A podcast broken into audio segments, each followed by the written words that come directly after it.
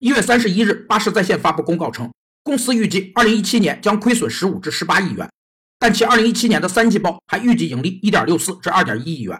巴士在线称，出现重大差异的主要原因是其全资子公司巴士科技的业绩预告与前期业绩预估存在较大差异，以及由此造成的商誉大幅减值。商誉一词最早出现于十六世纪中后期，指企业经营活动中所取得的一切有利条件。十九世纪末，商誉演变为业主与顾客之间的友好关系。二十世纪初，商誉又发展为导致超额盈利的一切因素，并形成了超额利润观。这种观点认为，企业的正常利润是经营有形资产带来的，而超额利润是由无形资产，尤其是商誉带来的。商誉融入企业整体而不能单独存在，只有把企业作为整体时，才能按总额加以确定其价值。